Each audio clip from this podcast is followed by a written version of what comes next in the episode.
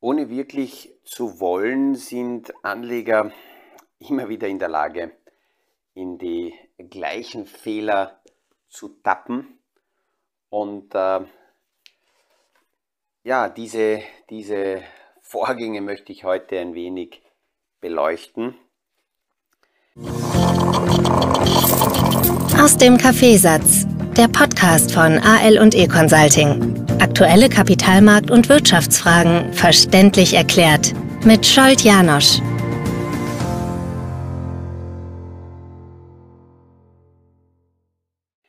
Die Idee dafür oder die Gedanken dafür liefert wieder mal eine Hype-Story.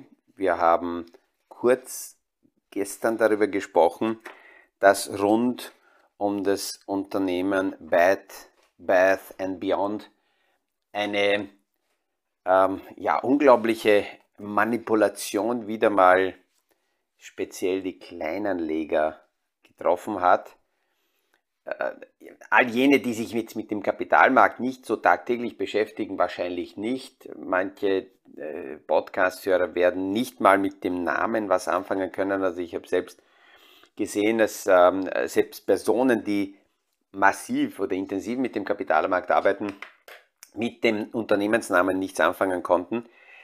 Aber es ist, die Tragödie ist daran deswegen so äh, groß, weil wieder mal hier ein, zwei quasi Großanleger von manchen Medien als Stars gefeiert werden, aber die, den Preis zahlt die breite Masse, den Preis zahlen die Kleinanleger und die sind äh, wieder mal dorthin manipuliert worden durch Reddit-Boards, durch Social Media, dass dann eben diese, da kommt diese kleine gegen die großen Verschwörungsidee auf und dann klinken sich da viele ein und sagen, ja, genau, das ist es mir wert. Und kaufen dann auch noch zu überzogenen äh, Preisen Aktien, weil sie benutzt werden.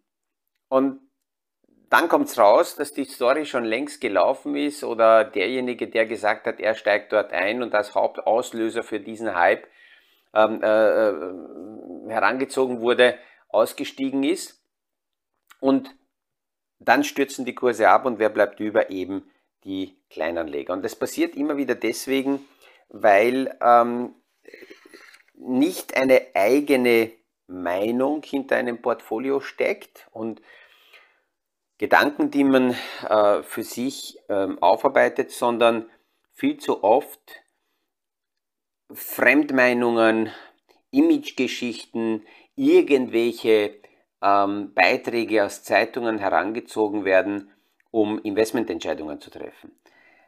In den vergangenen Jahrzehnten bin ich wirklich sehr, sehr oft, und es passiert immer wieder von eigenen Kunden, aber auch nur so von Zuhörern gefragt haben worden, was ich von bestimmten Themen halte. Und wenn ich dann frage, wie der Fragende auf diese Idee kommt, dann äh, kommt als Antwort, na, da habe ich was gelesen oder da war ein Artikel. Und wenn ich dann hineinschaue, dann sehe ich, dass entweder diese Beiträge von jemandem finanziert sind oder eh schon dabei steht Anzeige und irgendwelche Werbungsthemen oder Werbung aber verkappt als, als Beitrag, als Fachbeitrag in irgendeinem Themenbereich. Und auch im Social Media, wer sich über Social Media äh, informiert, übersieht sehr, sehr oft, dass die Logarithmen, im, äh, die Algorithmen im Hintergrund die, die Themen selektieren. Das heißt, man bekommt ganz normal, und das, wenn, wenn mir das bewusst ist, dann kann ich damit umgehen. Aber gefährlich ist es, wenn ich das nicht weiß, dass mir meine Plattformen jene Themen vorsetzen, die ich am häufigsten anklicke oder wo ich mich bewege. Und wenn man, wenn man das nicht weiß, dann übersieht der Einzelne sehr schnell, dass sein Blickwinkel immer schmäler und schmäler und schmäler wird und somit der Einzelne zwar glaubt, alle reden über ein Thema, aber in Wahrheit reden nicht alle über ein Thema, sondern er aus seinem Blickwinkel sieht nur mehr diese selektive, durch die selektive Wahrnehmung äh, diese bestimmte Thematik. Es gibt auch eine, eine sehr starke äh, psychologische Verzerrung in der Informationsverarbeitung, weil natürlich kann jede Information so oder so ausgelegt werden. Und ähm, man ist dazu sehr oft geneigt, als Anleger seine, eigenen Fehler schön zu reden. Ich empfehle so einmal im Jahr oder alle zwei Jahre einmal seine Portfolios durchaus jemandem zu zeigen, der Außenstehender ist. Das muss nicht einmal ein Fachmann sein. Wenn, wenn, das, wenn das ein Fachmann ist, okay.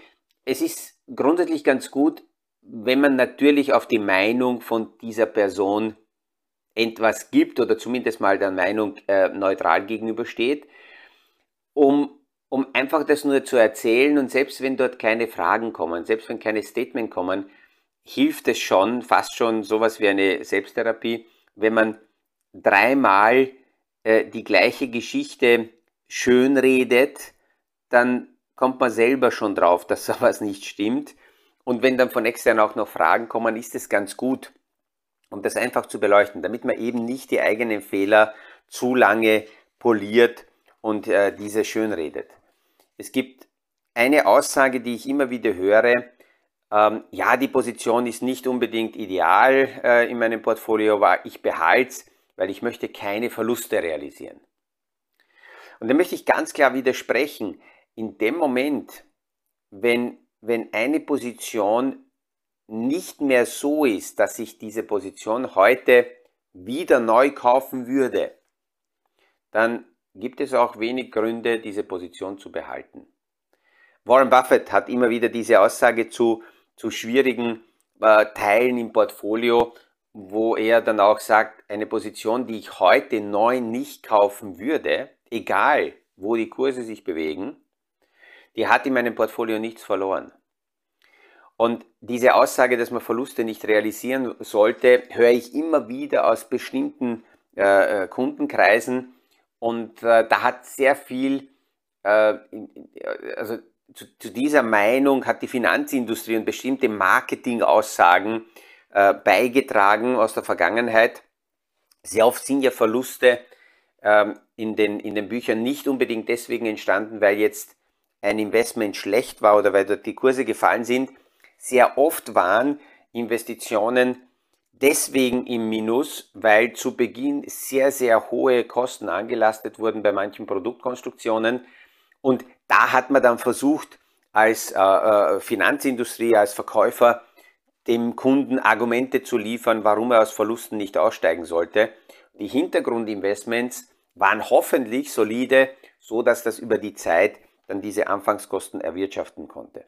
Aber wenn eine Thematik an, an, an, an Wirkung verloren hat, an Bedeutung verloren hat, man draufkommt, dass das nur eine Hype-Geschichte war, dann diese Sache ewig anzuschauen und schön zu reden und einfach zu sagen, ich, ich realisiere keine Verluste, ist aus meiner Sicht hier äh, ganz klar äh, Nonsens.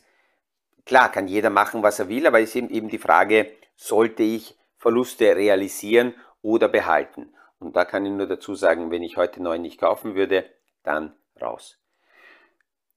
Ähm, die, die Situation ist derzeit deswegen schwieriger und ähm, wenn, ich, wenn ich über schwierige Marktverhältnisse spreche, da bin ich noch kein Crash-Prophet, sondern versuche nur aufzuzeigen, welche Parameter derzeit dazu führen, dass tatsächlich sowohl Menschen, die im Bullenlager sind, also sehr positiv sind, genug Argumente finden, um zu sagen, ich bin richtig.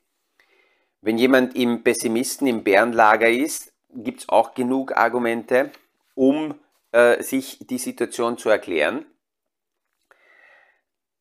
Das Schwierige ist, dass ich als Anleger tatsächlich so eine Meinung finde, mit der ich mich wohlfühle, und nicht abhängig davon bin, ob jetzt gute oder schlechte Nachrichten von draußen kommen. Ähm, vernünftige Anleger, Investoren brauchen keine positiven Nachrichten, um sich wohlzufühlen und Investmententscheidungen zu treffen. Meist ist der Tiefpunkt in einem Markt erreicht, wenn negative Nachrichten die Kurse nicht mehr nach unten bewegen.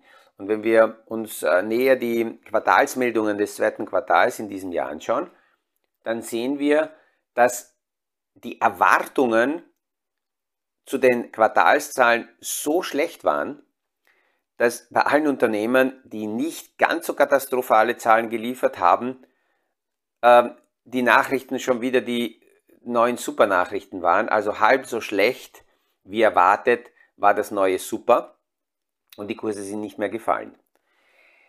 Wenn man permanent danach handelt, was der, der Nachbar sagt, was die Umgebung macht, ist man sehr leicht manipulierbar und ganz knapp davor, dass man sich selber pflanzt.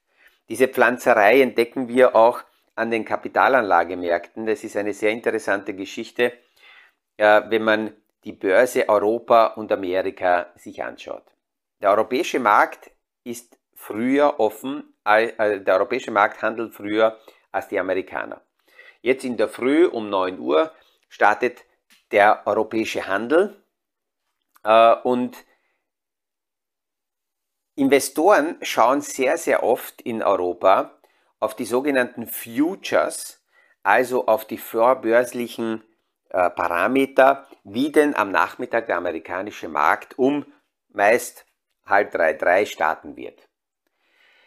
Das Interessante ist, dass wenn man die Futures anschaut, aktuell, so im letzten halben Jahr, sehr oft die vorbörslichen Indikatoren in Amerika eher negativer sind. Das haben wir letzte oder vorletzte Woche mal besprochen, dass äh, diese Entwicklung, dass vorbörslich eine andere Stimmung vorherrscht als dann während des offiziellen Handels, auch ein wenig darauf hindeutet, wer denn im Markt derzeit aktiver ist, die privaten Anleger oder die institutionellen Investoren. Institutionelle Investoren äh, agieren an den Märkten nicht unbedingt eingeschränkt nur auf die offiziellen Handelszeiten, sondern auch außerbörslich, sprich auch äh, in der Nacht, wenn direkt die, die äh, Pakete nicht offen sind, handeln sie trotzdem. Und die Privatinvestoren sind meist an den Märkten, wenn die offiziellen Börsen offen sind. Jetzt schaut man nach Amerika und die Futures, die vorbörslichen Indikatoren waren im letzten Jahr sehr, sehr oft negativ. Wofür, wozu führt das? Naja, der europäische Investor liest negative Nachrichten, wenn er keine starke persönliche Meinung hat, sagt er, oh, Amerika ist heute nicht gut drauf, na, das wird auch in Europa ein schlechter Tag. Und beginnt so eine self-fulfilling prophecy Geschichte, weil eben die Basismeinung oder Stimmung eher trüb ist, passiert nicht sehr viel in Europa. Es gibt einige Händler, die mir sagen, ja, wenn so ein schlechter Tag ist, dann hacke ich früher ab. Ich warte gar nicht ab bis am Nachmittag um äh, oder sechs, dass die Märkte schließen, sondern ich gehe einfach früher. Um drei am Nachmittag öffnet der amerikanische Markt. Und während des Handels drehen sehr oft äh, die Meinungen und aus einem negativen Handelsstart wird dann ein positiver Trag. Und sehr oft schaut dann so ein europäischer ähm, Anleger am Abend nochmal, um 10 Uhr am Abend, wenn die amerikanische Börse schließt, nochmal hinein, um quasi sich selbst die Bestätigung zu holen und äh, zu sehen, na ja, das, der amerikanische Tag war auch schlecht und deswegen war es gut, dass ich heute nicht viel getan habe. Schaut dann hinein und sieht statt Minusvorzeichen, rote Vorzeichen, plus 0,5, plus 1, plus 1,5, manchmal plus 2 Prozent.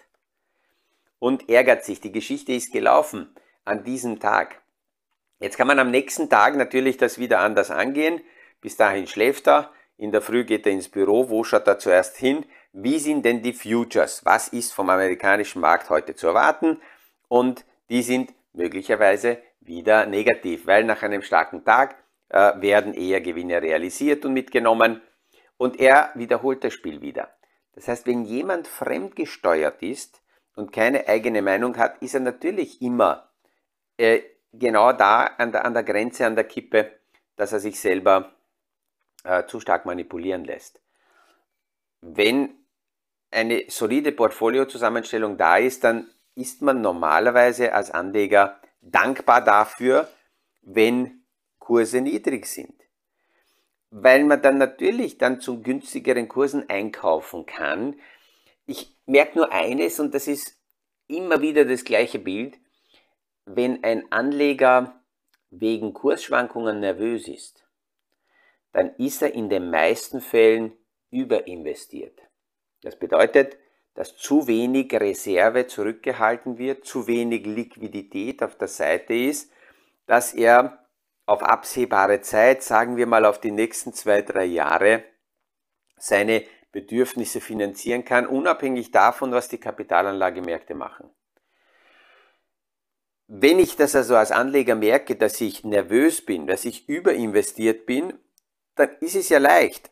Jeder Zustand, den ich mir eingestehe, kann dann sehr leicht repariert werden. Ja, dann muss ich sukzessive hergehen und Gewinne realisieren, äh, Positionen abziehen, um meine Liquidität neu aufzubauen. Die Schwankungen des Marktes sind deswegen sehr gut, weil die immer wieder sowas wie ein Stresstest äh, äh, sein können, ein Stresstest für den Anleger selber, nämlich sich die Frage zu stellen, wie geht es mir? Und es ist nicht die aktuelle Lage wichtig, die Frage sich zu stellen, wie geht es mir, sondern Mitte Juni, wie wir die tiefsten Kurse gesehen haben, jetzt kurzfristig, wie die Stimmungslage im Markt sehr negativ war, da muss ich mir die Frage stellen, wie ist es mir da gegangen?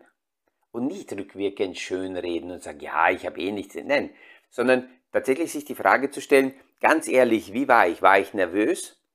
Hatte ich ein ungutes Gefühl? Hatte ich sogar möglicherweise Panik, ähm, äh, äh, Paniksignale? Habe ich daran gedacht, alles rauszuziehen und zu realisieren?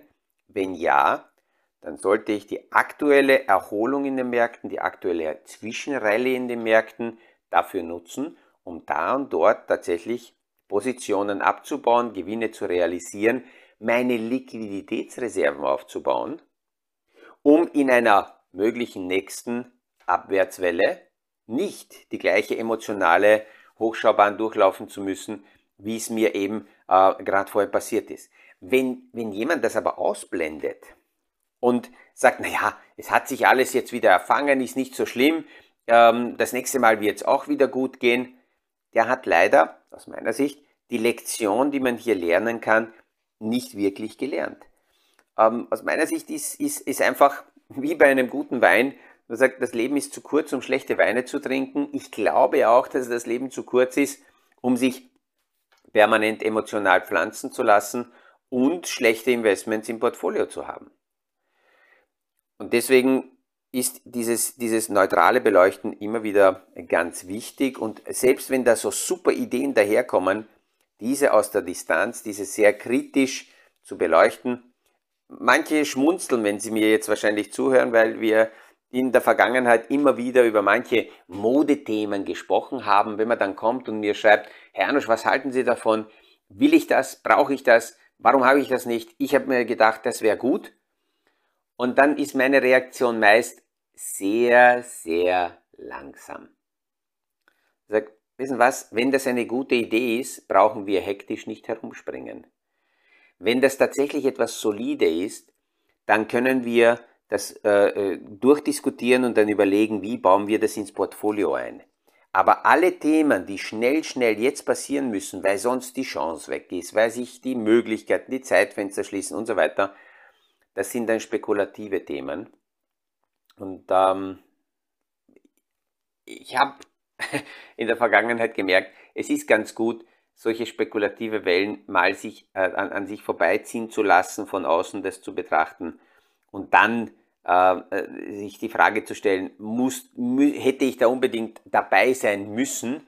Und äh, bei den meisten Hypewellen merkt man im Nachhinein, es war ganz gut, dass man die nicht mitgelaufen ist. Ich habe gestern eine Erklärung, eine, also eine neue Erklärung bekommen ähm, auf meine Ausführungen mit den Meme-Aktien, dass die eben durch die Gegend getrieben werden. Man sagt, na ja, Tesla war vor einigen Jahren auch ein, ein äh, völlig überschuldetes Unternehmen und der Elon Musk hat hier äh, es geschafft, dass das ein Riesenunternehmen geworden ist und heute ist Tesla mehr wert als die anderen Autobauer. Die Erklärung ist für mich selbst eine reine Spekulationserklärung, hat zu wenig Substanz und ähm, würde, ähm, wenn man das akzeptiert, die manipulative, manipulative Spekulationsverkäufe im Kapitalmarkt rechtfertigen. Und die lehne ich ab. Äh, warum? Ja, weil mein Standpunkt ist eher konservativ und eher Value-Werte suchend ähm, äh, ins Portfolio-Thema reinzunehmen. Und nur weil bis jetzt es den Elon Musk nicht, nicht aufgeklatscht hat, äh, bin ich persönlich noch nicht der Meinung, dass man bei jeder äh, Koks-Party von ihm dabei sein muss.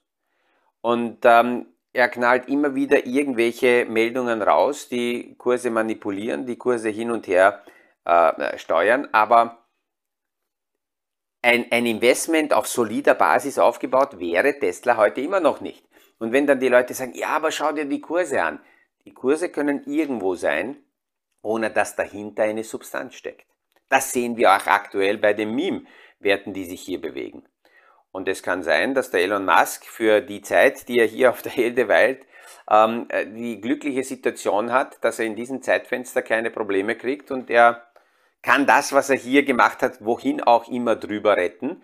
Aber es kann durchaus sein, dass er in diesem Zeitfenster noch ähm, dementsprechende Probleme bekommt, äh, die, die, die dann ja, das Ganze anders dastehen lassen. Also die aktuellen Kurse und die aktuelle Situation wäre rein aus Value und Substanzsicht noch zu wenig, um hier zu sagen, da gehe ich großartig hinein. Aber wie immer ist das keine Empfehlung, weder zum Kaufen noch Verkaufen noch sonst irgendwelche Handlungen, sondern es ist nur ein Paradebeispiel dafür, wo und welche Fehler Investoren dazu treiben können, dass man dann immer wieder in fremdgesteuerte äh, Fallen hineintappt. Mit diesen Gedanken verabschiede ich mich wie immer auch heute wieder, wünsche einen erfolgreichen Tag und freue mich, wenn wir uns morgen wieder hören beim nächsten Podcast aus dem Kaffeesatz. Das war aus dem Kaffeesatz, der Podcast von AL und E Consulting zu aktuellen Kapitalmarkt- und Wirtschaftsfragen, verständlich erklärt mit Scholt Janosch. Aktuelle Fragen, Rückmeldungen und Anmeldungen zum nächsten Kapitalmarkt-Talk findet ihr auf unserer Homepage www.aleconsulting.at.